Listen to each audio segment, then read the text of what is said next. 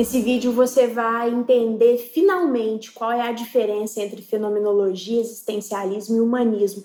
Eu vou conceituar brevemente esses três movimentos com você, com esse exemplo que eu adoro, que é um exemplo da sombrinha. É a mesma sombrinha desde o início aqui do canal e tenho certeza que você não vai realmente achar isso mais tão difícil quanto muitas vezes é apresentado por aí. Eu sou Gabi, esse é o nosso gabinete, seja muito bem-vindo, muito bem-vinda aqui no canal. Gente, é o seguinte, quero que você pense que a sombrinha tá toda atrapalhada, né? Mas é a que eu tenho aqui para apresentar para vocês. Quero que você pense o seguinte: você tem essa haste da sombrinha sendo o movimento fenomenológico. Tá? Então, o Russell, que é o principal autor da fenomenologia, ele tinha uma pergunta que era o que são os números, e aí ele começa a perceber que, na verdade, as coisas, né? Quem estabelece relação entre as coisas somos nós, é a consciência. Então, se eu digo assim, aqui tem dois livros. Quem faz isso sou eu. Um livro não sabe sobre o outro livro. Então, quem faz essa composição é a minha consciência. Então, a percepção para o Rússio, ele é, é considerada o marco zero, o marco principal, né? A percepção do sujeito. E por isso que muitas vezes, quando você vai estudar humanismo e existencialismo, a fenomenologia é apresentada, mas aí fica meio confuso, né? E depois vai falar sobre Gestalt, aí vai apresentar para vocês aquelas coisas de, de Gestalt que ainda não não não era Gestalt terapia, né? Sobre arte, sobre desenho, forma, percepção de forma, tudo tem uma conexão aí. Mas seguindo brevemente aqui, então, essa haste seria a fenomenologia né? O método fenomenológico. O que, que, isso quer dizer? É o método de investigação. Quando eu estou diante do paciente, eu tenho uma escuta existencialista e humanista, eu, Gabi.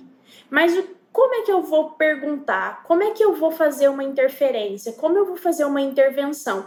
A partir do método fenomenológico, de como eu vou construir as minhas perguntas. E o método fenomenológico ele está preocupado com essa percepção do sujeito, com como esse fenômeno, e aí fenômeno pode ser qualquer coisa, né? Uma traição, é, um choro num dia estressante, pode ser um ataque de, de raiva num dia em que essa pessoa ficou muito brava.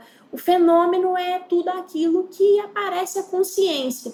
Então, eu vou, eu vou desnovelando, eu vou fazendo perguntas a partir do método fenomenológico para chegar então a uma compreensão melhor desse fenômeno.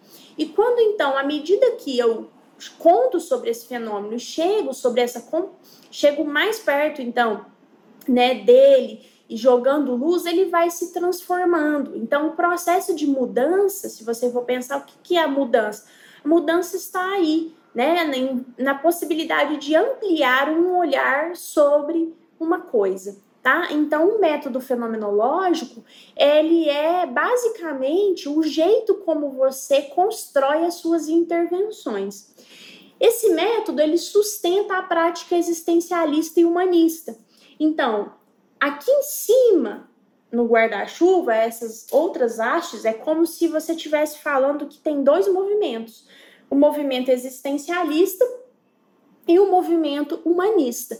O movimento existencialista, né, a gente fala dele primeiro porque ele tem uma importância muito significativa e até cronologicamente ele está um pouquinho antes, né? Os existencialistas estão falando ali no contexto da, de guerra, né? Eles estão angustiados pensando na guerra.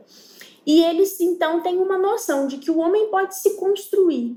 O homem não precisa ser refém da sua história, ele pode propor uma alternativa a isso, né? Se ele tem, por exemplo, um, um ponto imenso de sofrimento na vida dele, algo que ele nem pode opinar sobre aquilo que nasceu, né? Nasceu naquela condição, nasceu com aquele pai, nasceu com aquela mãe. Mas aí a pergunta vai se transformando para o que você pode fazer com essa família, o que você pode fazer com essa relação, né? Quem é você nessa relação e pensando nesse processo de construção. Então, o, o foco do existencialismo está em, em compreender a nossa liberdade, a liberdade do homem em se criar, né? Tá falando de, portanto, de responsabilidade. O Sartre diz que quando a gente escolhe, a gente escolhe pelo mundo inteiro, e está falando de escolhas, de angústia. Né? Então, essas são palavras-chave do existencialismo: liberdade, responsabilidade, angústia, existência e escolha. Eu estou lançada à existência. Né? Eu estou lançada à existência e eu não sei onde isso vai dar. Né? Eu não, não, não tenho necessariamente uma noção de progresso. Eu estou existindo. Né? Então, sempre num devir. Isto é, sempre num movimento de se transformar, aberto. Né? E aí, quando o Sartre vai dizer que o homem é um projeto, projeto é justamente aquilo que não é. Ou seja, nós estamos abertos ao nosso processo de nos construirmos, tá? E aí o humanismo, por sua vez, ele é, ele é considerado a terceira força em psicologia, ele nasce justamente porque você já tem contribuições da fenomenologia, contribuições do existencialismo. Então, um ponto de aproximação do humanismo com o existencialismo é essa noção do homem criativo, né? Do homem que, que pode se criar. E é também a noção da percepção. A percepção do sujeito é mais importante é, do que outros elementos da história, ou elementos do seu ambiente, elementos comportamentais. Então, não, não significa que a gente negue uma história, não significa que a gente negue influências do ambiente ou influências da, da, até da inconsciência, influências da história de vida, né, da infância, a gente não nega isso, a gente até usa isso, trabalha com isso, mas o foco é a consciência e o foco é a percepção desse sujeito sobre as coisas, né? O terapeuta sempre vai funcionar como alguém é, em uma conversa de fato dialógica. Né? O terapeuta não sabe mais, não é um terapeuta superior, é um terapeuta que constrói sentidos e negocia sentidos ali juntos. Né? Lembrando que o paciente, inclusive, sabe mais sobre si do que o próprio terapeuta. O terapeuta ele é apenas um facilitador. Né? A gente sabe um montão de coisa, mas se você chega num ponto em que, em que você pode apresentar a sua perspectiva, o que, que você entendeu daquela história, e o cliente ele rebate e, e oferece uma outra, vocês vocês estão negociando sentidos, não necessariamente é um movimento de resistência, né? Como muitas vezes na psicanálise aparece. Não necessariamente a interpretação que o analista faz ou ali que o terapeuta faz, ela é a correta, certo?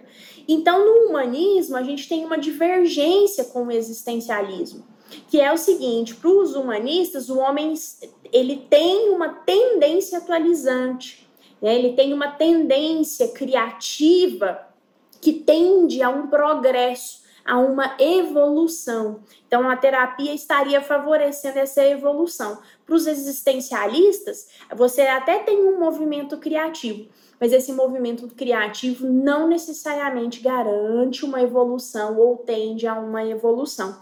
Para os humanistas, a gente está falando de percepção, de tendência atualizante, né? E de uma postura muito mais otimista para trabalhar então aqueles recursos que o cliente tem, ao invés da gente ficar batendo muito em cima das faltas, né? O foco ali está em trabalhar mais o que os clientes têm. Se você me faz a pergunta, Gabi, com o que, que você trabalha?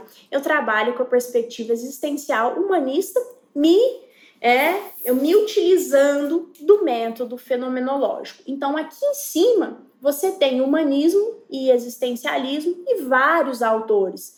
o Frankel, o Sartre, o Rolumei, que a propósito te faço o convite. Em março nós estudaremos no canal aqui o Rolumei. Nós temos o Rogers, nós temos o Maslow, né? Nós temos vários autores humanistas, vários autores existencialistas, e você tem aí autores mais é, ortodoxos voltados aí para o método fenomenológico, né? Voltado aí para um certo rigor aqui é, do, de método, enfim. Então essa essa seria basicamente uma facilitação aí para você, para o seu processo de compreensão e para você estudar bastante sobre isso. É, é uma corrente lindíssima.